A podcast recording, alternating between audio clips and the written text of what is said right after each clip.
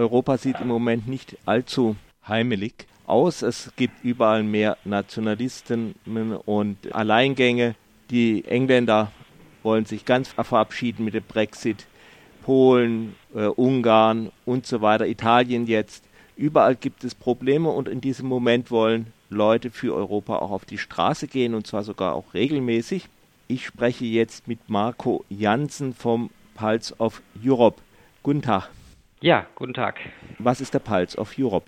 Der Pulse of Europe ist eine Bürgerbewegung, die sich Ende 2016 gegründet hat in Frankfurt, ausgehend von den Eheleuten Röder, ein ähm, Juristenpaar, die auf die Straße gegangen sind, um mal ein positives Bekenntnis zu machen für Europa, aber überhaupt für eine politische Sache, auch für die Bürgerbeteiligung. Denn äh, davor waren, war der Brexit, äh, ist der Brexit passiert und über uns gekommen und davor ist auch so etwas wie Trump entstanden und letztlich diese aufkommenden nationalistischen Gefühle manifestierten sich, wie Sie eben ja schon in der Anmoderation sagten, in den verschiedenen Ländern über Kaczynski und Orban. Äh, Le Pen ist bekannt gewesen. Das war auch ein wichtiges Ereignis für uns hier im Dreiländereck, auf die Straße zu gehen und zwar noch bevor eben es zu der Wahl kam in Frankreich, um dieses Signal zu zeigen. Ja, und das haben wir dann auch gemacht und geschafft. Nun gibt es ja nicht nur diese nationalistischen Strömungen, es gibt ja auch sonst teilweise Kritik an der äh, Europäischen Union. Sie ist zu büro bürokratisch, zu fern, man blickt nicht mhm. durch. Was sagen Sie dazu?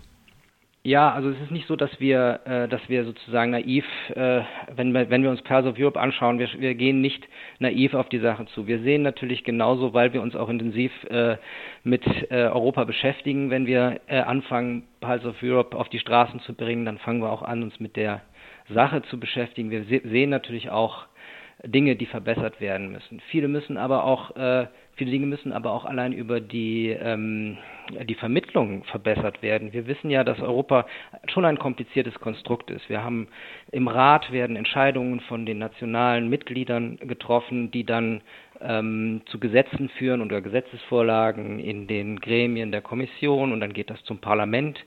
Wir haben ein transnationales äh, Parlament in Europa, das ist eigentlich schon mal eine Errungenschaft, aber die haben keine Gesetzesvorlage, die stimmen also über das ab, was sie bekommen. Und äh, dann geht, äh, geht das Spiel meistens so, dass äh, dieselben Mitgliedstaaten, die im Rat etwas beschlossen haben, wenn die Gesetze dann zurückkommen, nämlich in die Länder und dann äh, in Ländersachen gemacht werden müssen, in Ländergesetze umgesetzt werden müssen, sagen die, ach, das kommt aus Europa, ja, das kommt aus Brüssel. Die wollen uns was Böses. Dabei haben sie vorher selber teilweise eben für diese Gesetzesvorlagen oder diese Gesetzestexte gestimmt oder für die Entwicklung dahin. Und das sind zum Beispiel auch so Sachen, da wird äh, von, von denselben, die auf der einen Seite äh, Gesetze vorschlagen und äh, entwickeln, ähm, dann auf nationaler Ebene gesagt, igitt, pfui, das kommt aus Brüssel, wir sind unschuldig. Und das ist natürlich auch so eine Sache, die nervt Leute, die bei Pulse of Europe sind, unglaublich. Was könnte man anders machen, wenn man könnte?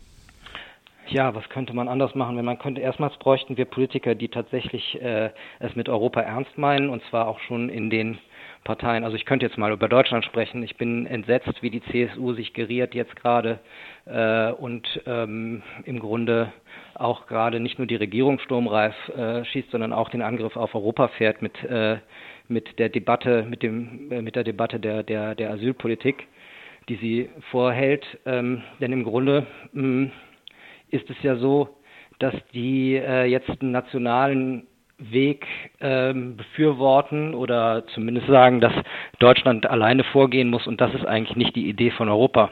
Die, die Idee von Europa ist ein gemeinsames Vorgehen.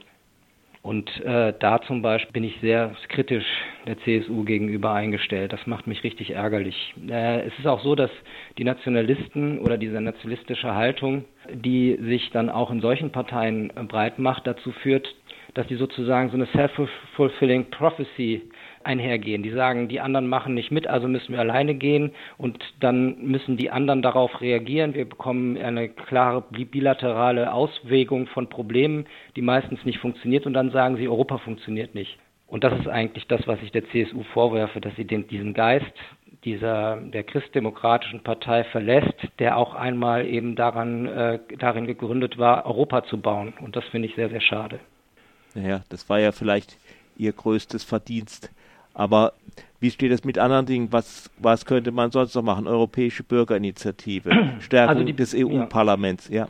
Genau, also also ein, ich bin klar auf der Schiene, dass wir dass wir das EU-Parlament auf jeden Fall stärken müssten. Da müsste eine Novellierung kommen oder zumindest auch ein, ein, ein, ein Weg dahin führen und aufgezeigt werden von den Mitgliedern, dass sie bereit sind, auf Teile ihrer ihrer nationalen Souveränität im Grunde zu verzichten und diese Souveränität äh, ins Parlament zu verlagern, weil wir im Grunde doch hingehen müssten und ein Europa der Bürger bauen müssen. Was wir jetzt haben, ist äh, ein Europa der Staaten. Wir haben natürlich davon auch viele Vorteile als Bürger, das müssen wir sehen. Wir haben zum Beispiel den Verbraucherschutz, den man in heutigen Zeiten fast schon äh, als, als eine Form auch des sozialen Ausgleichs sehen kann, weil letztendlich sind wir alle immer Verbraucher und äh, werden jetzt aber europaweit geschützt dann haben wir die, die Frage des Datenschutzes auch. Ich habe zwar auch damit zu kämpfen, uns darunter zu leiden, aber wir haben tatsächlich eine Notwendigkeit, das zu harmonisieren. Ein Ziel der Zukunft wäre natürlich, das Ganze auf eine soziale Ebene zu bringen, aber die sozialen Fragen sind halt jetzt noch in nationalen Händen. Das wäre also ganz toll, wenn wir zu diesen Marktfreiheiten und Wirtschaftsfreiheiten und Bewegungsfreiheiten, die wir haben, dann noch die soziale Frage auch harmonisieren würden. Das sind alles komplexe Sachen, weil wir verschiedene Systeme zusammenführen müssen, aber es wäre ein Ideal. Und äh, Europa ist immer gut gefahren, auch eine Idee zu haben für die Zukunft und nicht nur den Status quo zu verwalten. Das ist über die letzten Jahre leider passiert. Wir haben einen Status quo verwaltet, das noch nicht mal so gut und äh, die Visionen sind abhandengekommen. Und das ist eigentlich auch etwas, was ich bemängel. Also wir bräuchten eine Vision für die Zukunft und eine Bürgerbewegung und oder eine Bürger, eine gute, eine starke Zivilgesellschaft. Und das ist, glaube ich, was Pulse of Europe zum Teil mit auf die Straße bringt, um ein bisschen Werbung dafür zu machen. Gerne. Und was auch mir als Erlebnis übrig bleibt, wenn wir uns sonntags treffen, es sind nicht immer sehr viele, es waren anfangs waren es viele. Aber was toll ist, ist, wir treffen uns und wir, ler wir lernen, dass wir teilhaben können, indem wir uns äußern. Was wir denn nicht, nämlich machen in dieser Stunde ist, wir öffnen ein Mikrofon für die Leute und dann darf jeder seinen seine Stellungnahme zu Europa oder zu, vielleicht auch zu einem europapolitischen tagesaktuellen Thema bringen. Und es wird immer mehr so, dass wir debattieren, dass wir darüber sprechen. Wie soll es denn aussehen? Was haben wir denn vor? Wo soll das alles denn enden? Oder was sind die Ideen für die Zukunft? Und das ist etwas, was ich eigentlich jetzt äh, ermunternd an die Zuhörerschaft sagen kann. Es ist so, wir können uns beteiligen. Wir müssen nur vom Sofa aufstehen und auf die Plätze gehen und die Plätze wieder wahrnehmen, um miteinander ins Gespräch zu kommen. Face to face. Sie treffen sich ja jeden ersten Sonntag im Monat um 14 Uhr.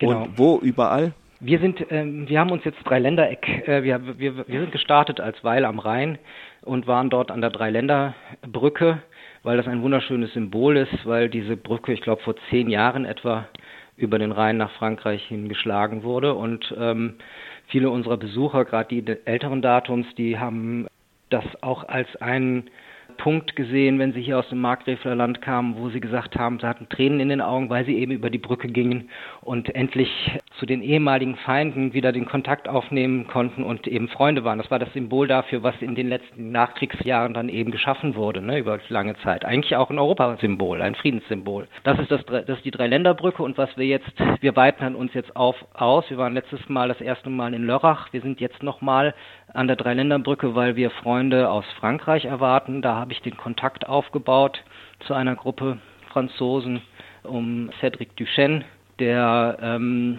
der uns irgendwann mal initiativ besucht hat. Und seitdem versuchen wir eigentlich diese Verbindung nach Frankreich zu machen. Und in der letzten Woche hatte ich Kontakt aufgenommen zu unseren französischen Freunden. Es gibt eine europäische Bewegung in der Schweiz. Und zwar ist das die neue europäische Bewegung. Und ich war froh, die kennenzulernen und äh, letztes, letzte Woche meine, meine Aufwartung dort gemacht zu haben. Ich hoffe, dass wir von dort auch noch mal einige bekommen, denn es waren auch schon immer wieder mal Schweizer da, die gesagt haben, Europa ist ein gutes Konzept.